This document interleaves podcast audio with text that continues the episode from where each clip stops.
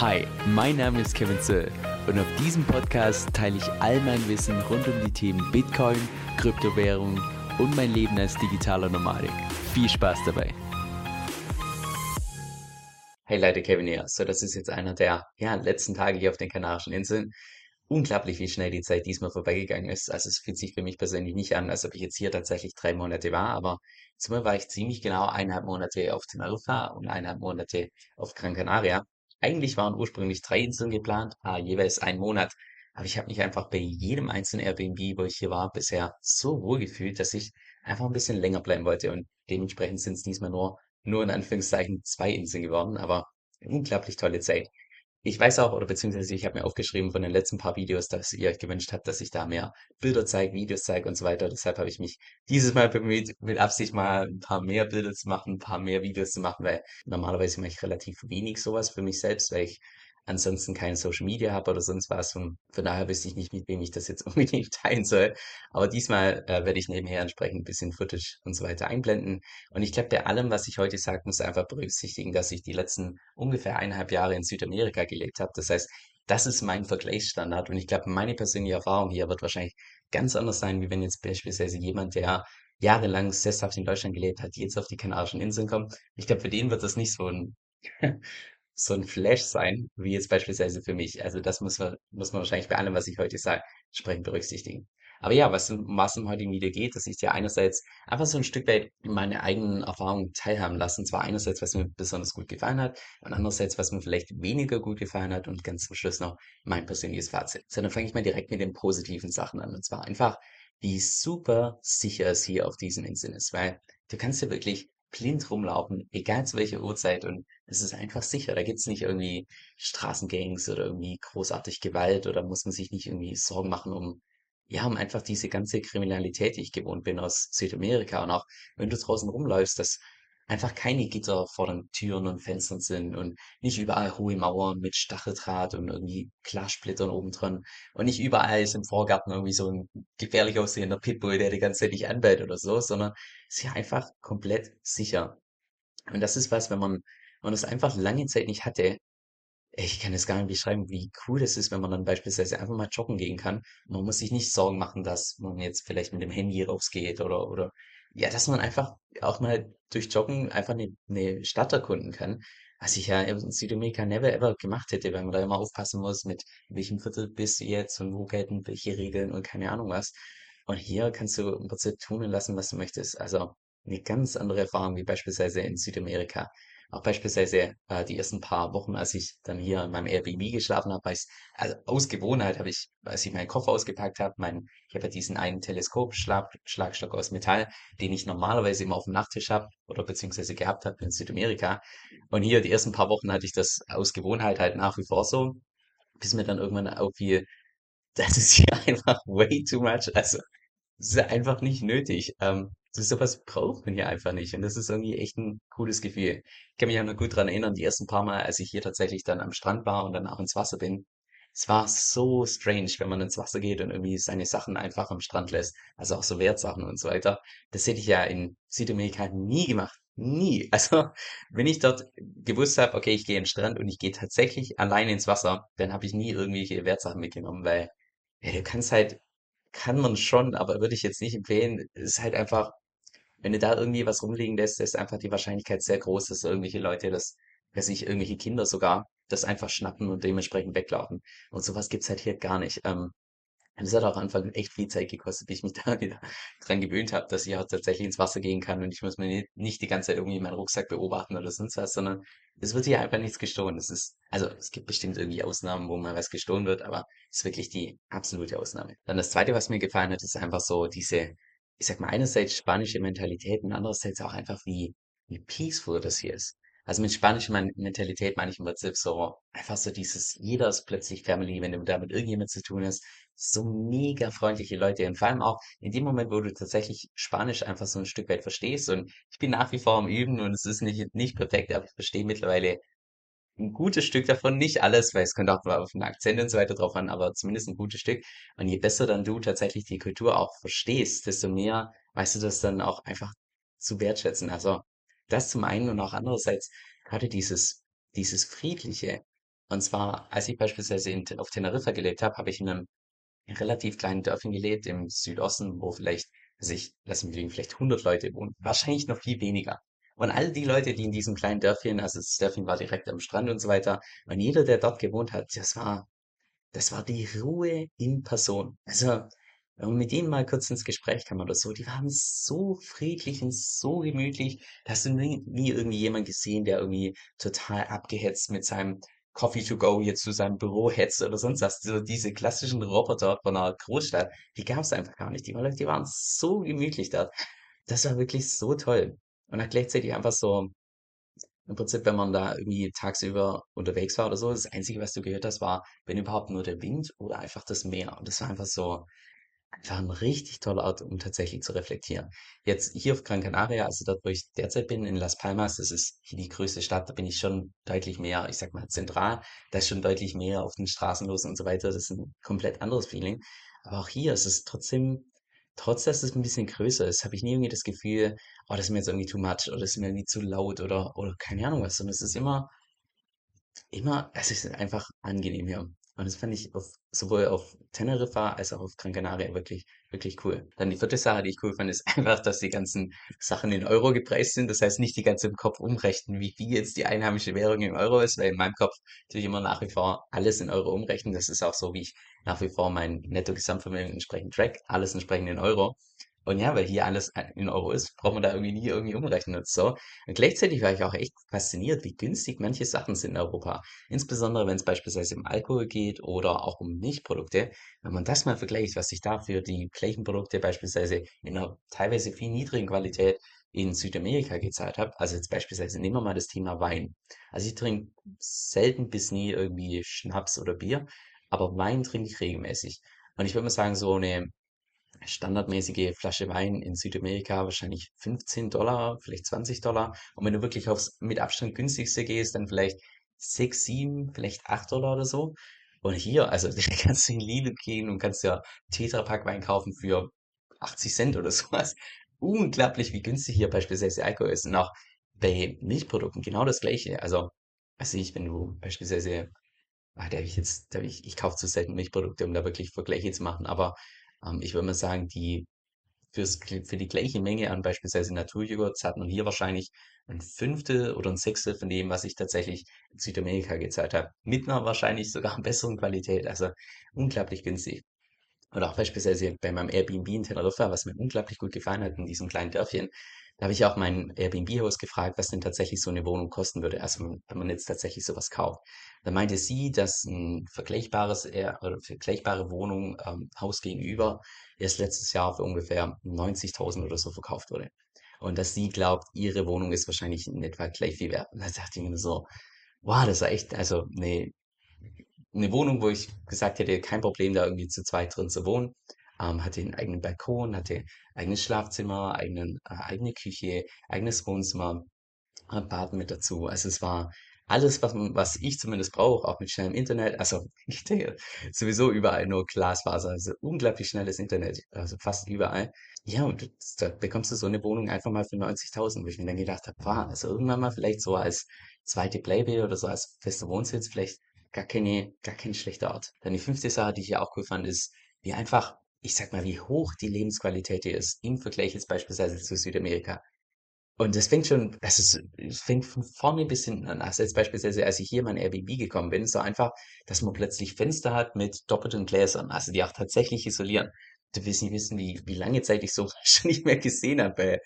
Also es ist halt einfach kein Standard. Normalerweise in Südamerika hatte ich fast immer irgendwelche Airbnbs, die teilweise, wo man teilweise manche, ähm, manche Teile von der Wohnung gar nicht schließen konnte. Das heißt, es war immer einfach äh, beispielsweise eine Lücke oder Fenster, was einfach nur so ein dünnes Glas war, was halt überhaupt gar nicht isoliert hat, sowohl nicht gegen Kälte, also auch gegen Hitze und so weiter. Und auch beispielsweise einfach, wie stabil die Wände sind. Also schon allein von der Architektur her einfach alles deutlich solider, habe ich das Gefühl. Und dann geht's weiter mit beispielsweise öffentlichen Verkehrsmitteln, was ich in Südamerika so gut wie gar nicht genutzt habe, weil es dort einfach teilweise viel zu gefährlich ist, ähm, als Touri irgendwelche öffentlichen Verkehrsmittel zu benutzen, weil du musst dann genau wissen, in welchen Regionen ähm, du was tatsächlich nutzen kannst und was nicht, weil da häufig gestohlen wird, Überfälle im Pipapo. Und als ich hier beispielsweise öffentliche Verkehrsmittel benutzt habe, sieht man dann, ja, da sitzt man in einem modernen Bus drin, der klimatisiert ist, wo nicht die ganzen Sitze zerfetzt sind und irgendwo mit Graffitis und keine Ahnung was mit Stiften rumgemalt wurde, sondern die einfach richtig modern sind. Also, das kann man gar nicht vergleichen. Das ist, das ist ein Unterschied von Tag und Nacht schon allein, was öffentliche Verkehrsmittel angeht. Was, was ich mir auch noch aufgeschrieben habe, ist, ist, wenn man dann beispielsweise in den Supermarkt geht, dass man dann einfach nur die Karte hinhalten muss und dann automatisch bezahlt wird. Ah, man, habe ich das vermisst. Das ist auch schon wieder bestimmt Jahre her, dass ich das das letzte Mal gemacht habe. Weil in Südamerika ist halt wirklich der Standard noch so, ja, Karte reinstecken, jedes Mal den PIN einpin, äh, eingeben und so weiter. Und hier hebst du es kurz hin und zack, bumm, die Sache ist gegessen. Das ist, also ja, so, so Kleinigkeiten. Und auch schon, ich glaube, das, was mich am meisten geflasht hat, war tatsächlich der Supermarkt.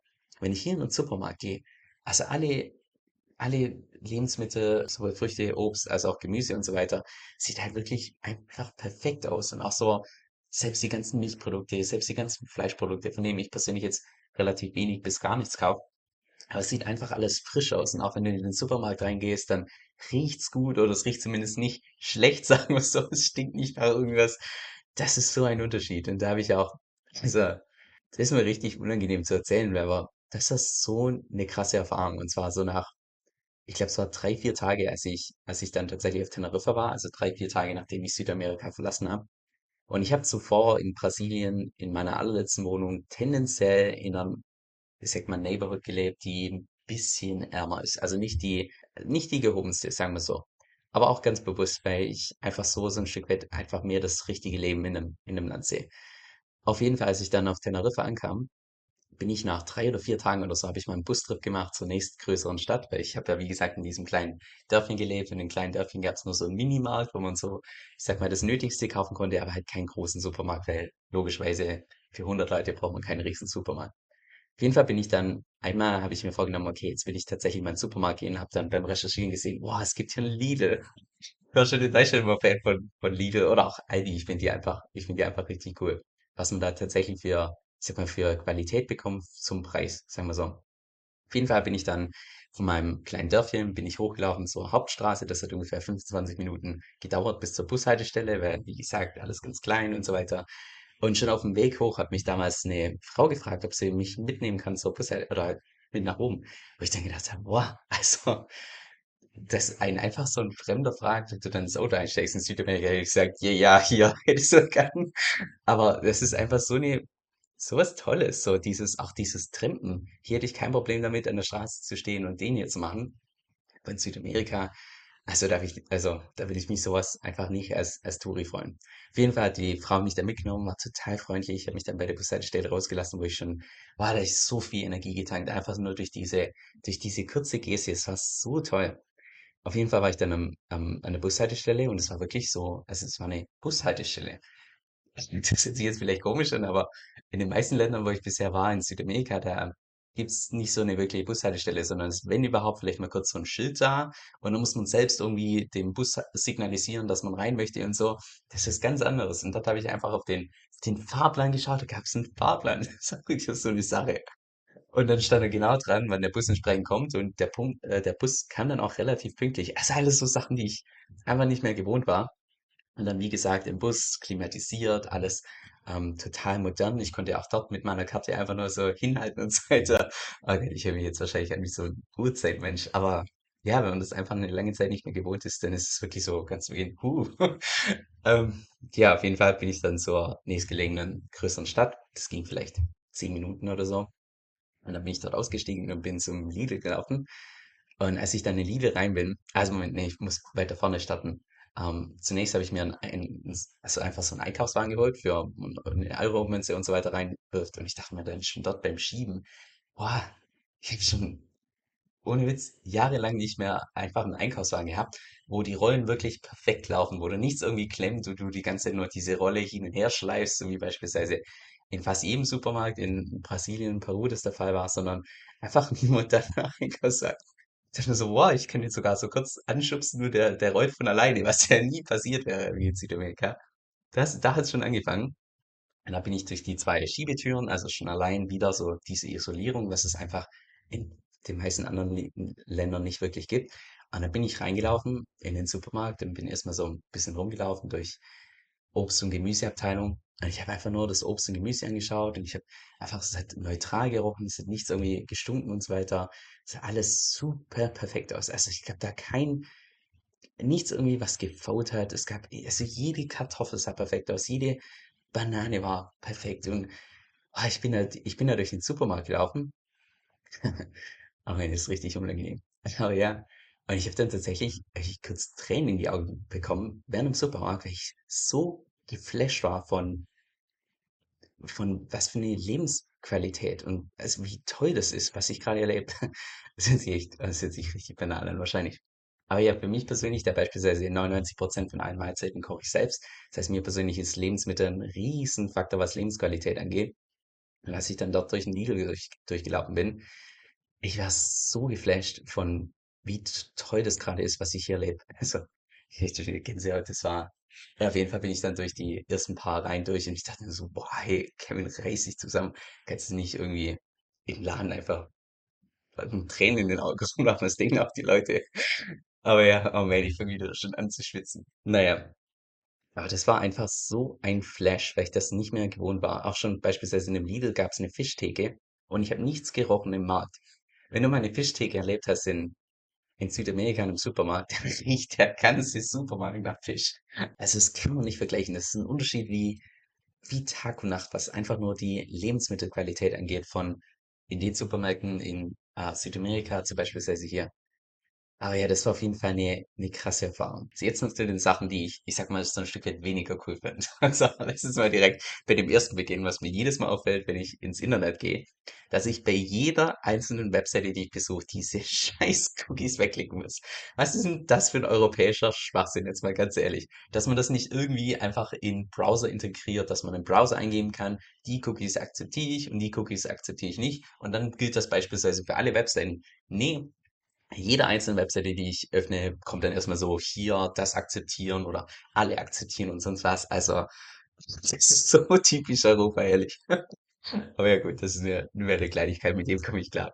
Dann die zweite Sache, die ich mir aufgeschrieben habe, Thema Versand. Also in dem Moment, wo du was online bestellst, da merkt man schon, dass wir hier einfach auf Inseln leben oder dass ich hier auf einer Insel lebe. Also gerade was Versand und so weiter angeht. Selbst wenn ich jetzt beispielsweise bei Amazon Spanish oder beziehungsweise in Spanien entsprechend äh, bestelle, selbst dort werden vielleicht, lass mich liegen, 5% von allen Produkten, die angeboten werden, werden überhaupt erst geliefert. Und ist man tatsächlich günstiger dran, wenn man dann bei Amazon.us oder beziehungsweise .com entsprechend äh, Sachen bestellt. Und es kommt dann auch tatsächlich an. Also von allen Sachen, die ich bestellt habe, und ich habe wahrscheinlich vier, fünf, vier, fünf Pakete oder so bekommen in der Zeit, wo ich hier war, jedes einzelne Paket kam an. Das ist schon mal ein Riesenunterschied zu Südamerika. Äh, in Südamerika, ja, da kommt es halt mal häufiger vor, wenn man dann tatsächlich was online bestellt, dass es nicht nur ewig dauert, sondern dass es einfach nicht ankommt. Das hatte ich dort mehrfach. Aber hier kommen tatsächlich die ganzen Pakete an. Nur es dauert halt ein bisschen länger und die Auswahl ist relativ gering, weil eben nicht viele Leute tatsächlich auf die Kanarischen Inseln entsprechend liefern. Und dann noch die dritte Sache, die ich immer geschrieben habe, zu den etwas negativen Punkten. Und zwar ist es laut meiner Google-Recherche so, dass es auf den ganzen Kanarischen Inseln bis zu 30 Vulkane gibt. Und das ist schon relativ viel, wenn du einfach mal auf den Inseln warst und wie weißt, wie klein die ganzen Inseln sind. Also in fast allen Fällen würde ich sagen, fast jede Insel ist eigentlich so aufgebaut, dass da irgendwo in der Mitte ein großer, fetter Vulkan ist. Mal der eine Vulkan ist vielleicht ein bisschen weniger aktiv, der andere vielleicht ein bisschen mehr aktiv, aber es ist halt einfach so eine Sache auf die man sich so ein Stück weit einstellen sollte, dass in der Theorie ja irgendwann mal demnächst theoretisch einfach so ein Vulkan ausbrechen könnte. Es ist auch beispielsweise so, dass einige Vulkane, wie beispielsweise der auf Teneriffa, glaube ich, ähm, auf den bin ich nämlich hochgewandert, ähm, ganz zu Beginn, als ich auf, auf Teneriffa angekommen bin, der sollte eigentlich auch irgendwann mal demnächst, rein statistisch gesehen, irgendwann wieder ausbrechen. Und das ist halt einfach so eine Sache. Das heißt, wenn man sich da irgendwie eine Wohnung oder sonst was tatsächlich kauft, nicht anmietet und so weiter, dann würde ich auf jeden Fall einfach so ein Stück weit darauf achten, dass, wenn man das irgendwo kauft, dass es dann nicht irgendwie direkt daneben Vulkan ist, der eigentlich schon längst wieder ausbrechen sollte, sondern dass man einfach so ein Stück weit auf Nummer sicher geht. Also mein persönliches Fazit, ich würde mal sagen, die Kanarischen Inseln sind wirklich ein genialer Ort, um tatsächlich auszuwandern. Mit Auswandern meine ich nicht nur dann hier kurz hingehen und dann irgendwie weiterreisen, sondern hier könnte ich mir tatsächlich vorstellen, also Stand jetzt nicht, aber vielleicht irgendwann mal in der Zukunft tatsächlich sesshaft zu leben, weil du hast einerseits die, ich sag mal, europäische Sicherheit und andererseits auch einfach die ich sag mal, europäische Lebensqualität, was Häuser angeht, was Lebensmittel angeht, was ganze Infrastruktur und so weiter angeht. Und das finde ich schon unglaublich cool. Insbesondere in Kombination mit dieser spanischen Mentalität, die mir persönlich extrem gut gefällt. Also kann ich mir durchaus vorstellen, dass das ein, ein Ort ist, wo sich relativ viele Deutsche auch extrem wohlfühlen würden. Jetzt, wenn ich persönlich jetzt tatsächlich äh, sesshaft werden würde in, auf den Kanarischen Inseln, würde ich wahrscheinlich ganz zu Beginn jetzt nicht irgendwie blind einfach so ein Haus kaufen oder Wohnung kaufen oder ähnliches, sondern da würde ich wahrscheinlich schon eine etwas größere Recherche machen zu potenziellen Naturkatastrophen. Beispielsweise kenne ich mich persönlich relativ wenig aus zum Thema Tsunami, ob das hier eine Rolle spielt und falls ja, wo man dann möglichst auf einer Insel wohnen sollte, also ob im Norden, Süden, Osten, Westen oder sonst was, ähm, wo das entsprechend mehr oder weniger eine Rolle spielt, aber vor allem auch Vulkane und so weiter, dass man jetzt da nicht vielleicht auf einem Vulkan sein Haus baut oder ähnliches oder Haus kauft. Aber das ist vielleicht eine Sache, wo ich dann entsprechende Recherche dazu machen würde. Aber ansonsten glaube ich, würden sich hier ziemlich viele Leute wirklich richtig wohlfühlen. Genauso auch wie ich mich extrem wohl gefühlt habe.